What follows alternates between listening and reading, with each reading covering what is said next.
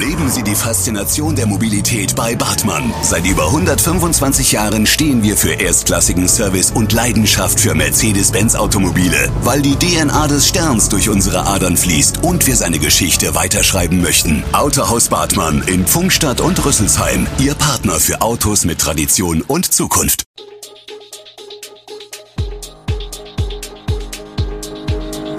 Gude, unser morgendliches News Update. Das Wichtigste aus Südhessen für Sie im Überblick. Guten Morgen aus Darmstadt an diesem 27. Juli. Wie viel Unkraut verträgt die Darmstädter Mathildenhöhe? Hackerangriff betrifft Großteil der Integra-Kunden. Kassenhäuschen am Wog teilweise nicht besetzt. Nach Aus für Abtreibungsparagraf 219a, wie geht es weiter? Das und mehr hören Sie heute im Podcast. In den Augen einer Spaziergängerin verwahrlost die Darmstädter Welterbestätte Mathildenhöhe an manchen Stellen. Unkraut wuchert, Müll liegt rum, Denkmäler haben Risse. Vorne hui, hinten pfui? Denn viele Touristen nähern sich der Mathildenhöhe zunächst von hinten, vom Olbrichweg, wo der städtische Shuttlebus und Reisebusse halten. Der erste Eindruck vom Welterbe könnte besser sein, findet Anna Meyer, die ihren richtigen Namen nicht in der Zeitung lesen will. Sie beobachtet gern, was repariert wird, wo sich Gebäude und Gärten dem ursprünglichen Aussehen nähern. Aber Meyer entdeckt auch unschöne Ecken. Und bedauert, davon gibt es reichlich. Ein paar Schritte weiter fehlen Pflastersteine im Boden vorm Museumladen. Wer den Kopf hebt, sieht Risse im Relief, abplatzenden Putz an den Fenstern und halbe Steine in der Mauer. Es sieht für mich etwas verwahrlost aus, sagt die Spaziergängerin. Weiter geht's zum Portal des Ernst-Ludwig-Hauses mit den Figuren Kraft und Schönheit. Kräftig und zahlreich ist das Unkraut, das sich aus den Stufen drückt. Ob es an dieser Stelle schön ist? Es wird immer schlimmer, findet Meyer. Die Frage, wie oft Gärtner, Hausmeister, EAD oder andere kontrollieren, putzen, kehren oder reparieren, beantwortet die Stadt nicht. Auch weiteren Fragen weicht sie aus.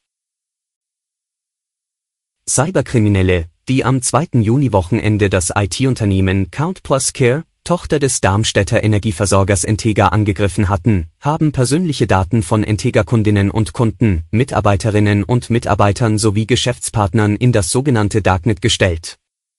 Doch wie viele sind davon betroffen? Und in welchem Umfang?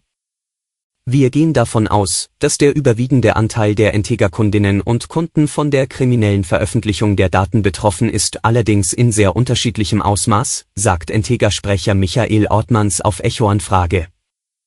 Der überwiegende Teil der Kundinnen und Kunden ist von der Veröffentlichung der Namen und Adressdaten betroffen, bei unter 10% der Betroffenen wurde auch die Bankverbindung veröffentlicht. Nach derzeitiger Erkenntnis seien allgemeine Stammdaten wie Namen, Vornamen, Adressdaten, sofern hinterlegt auch E-Mail-Adressen und Telefonnummern sowie bei spezifischen Kundengruppen auch Bankverbindungen betroffen. Bei Strom, Gas, Fernwärme und Wasserkunden der Entega Plus GmbH bzw. der Entega AG geht es außerdem um vertragsspezifische Daten wie Vertragskontonummern, Geschäftspartnernummern, Abrechnungen sowie Zähler und Verbrauchsdaten. Das Unternehmen gibt auf seiner Homepage den betroffenen Kundinnen und Kunden Informationen zur weiteren Vorgehensweise. So sollen sie verdächtige E-Mails von unbekannten Absendern löschen und auf keinen Fall Links oder Dateianhänge öffnen, die in solchen E-Mails enthalten sind.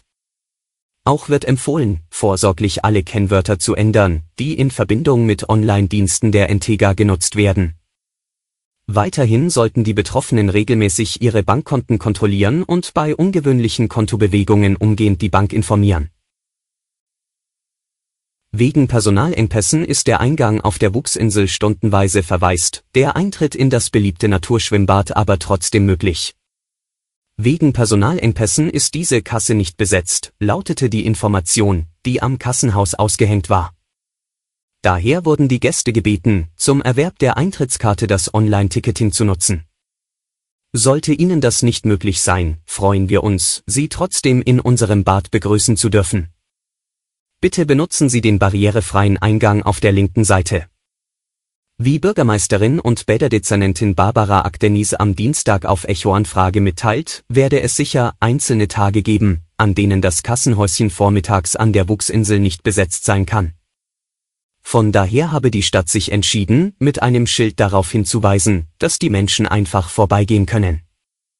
Viel besser wäre es natürlich, Erwachsene würden sich ein Online-Ticket erwerben, appelliert sie an die Badegäste. Das sogenannte Werbeverbot für Schwangerschaftsabbrüche ist gestrichen. Doch wie verändert dies den Alltag von Gynäkologen? Darüber spricht die Ärztin Christina Henel im Interview. Morddrohungen, Beleidigungen und Anzeigen, die Allgemeinmedizinerin Christina Henel wird von Abtreibungsgegnern massiv bedroht, weil sie Abtreibungen durchführt und Frauen berät. Die deutschlandweit bekannte Gießener Ärztin war erstmals 2017 verurteilt worden, weil sie Informationen zu Abtreibungsmethoden anbot. Die Abschaffung des sogenannten Werbeverbots für Schwangerschaftsabbrüche, welche der Bundestag Ende Juni beschlossen hatte, könnte nun dazu führen, dass ihre Arbeit weniger stigmatisiert wird, sagt sie. Sie war im Juni, gemeinsam mit einer Krankenschwester aus ihrer Praxis, extra nach Berlin gereist. Von der Besuchertribüne aus hat sie die Debatte im Bundestag verfolgt. Auch wenn die Streichung des sogenannten Werbeverbots für sie ein großer Schritt ist, glaubt die Ärztin trotzdem, dass die Diskussion zum Thema Abtreibung noch kein Ende finden wird. Das vollständige Interview haben wir für Sie in den Shownotes verlinkt. Dr. Chihan Zelig, Lungenfacharzt am Klinikum Darmstadt, warnt vor fahrlässigen Corona-Infektionen. Zurzeit ginge nämlich der Trend herum, sich absichtlich anstecken zu lassen, was aber keine Garantie gebe, dass die Infektion milde verlaufe. Im Interview erwähnt er außerdem, dass auch keine Garantie gegen Long-Covid bestehe oder dass andere vulnerable Menschen durch die eigene Erkrankung angesteckt würden. Gerade in der Hochinzidenzphase, wie aktuell, könne die Dynamik so Fahrt aufnehmen, dass auch das Gesundheitssystem darunter leiden könnte. Ganz klar sagt er also, keine absichtlichen Infektionen. Denn ein hybrider Schutz, also viele durchgeimpfte Menschen, sei momentan die beste Lösung. Weiterhin spricht er im Interview über die neue Sorglosigkeit beim Maskentragen, die Tücken der neuen Virusvarianten und den derzeit bestmöglichen Schutz. Alle Infos zu diesen Themen und noch viel mehr finden Sie stets aktuell auf echo-online.de. Gute Südhessen ist eine Produktion der VRM von Allgemeiner Zeitung, Wiesbadener Kurier, Echo Online und Mittelhessen.de. Redaktion und Produktion die NewsmanagerInnen der VRM. Ihr erreicht uns per Mail an audio.vrm.de.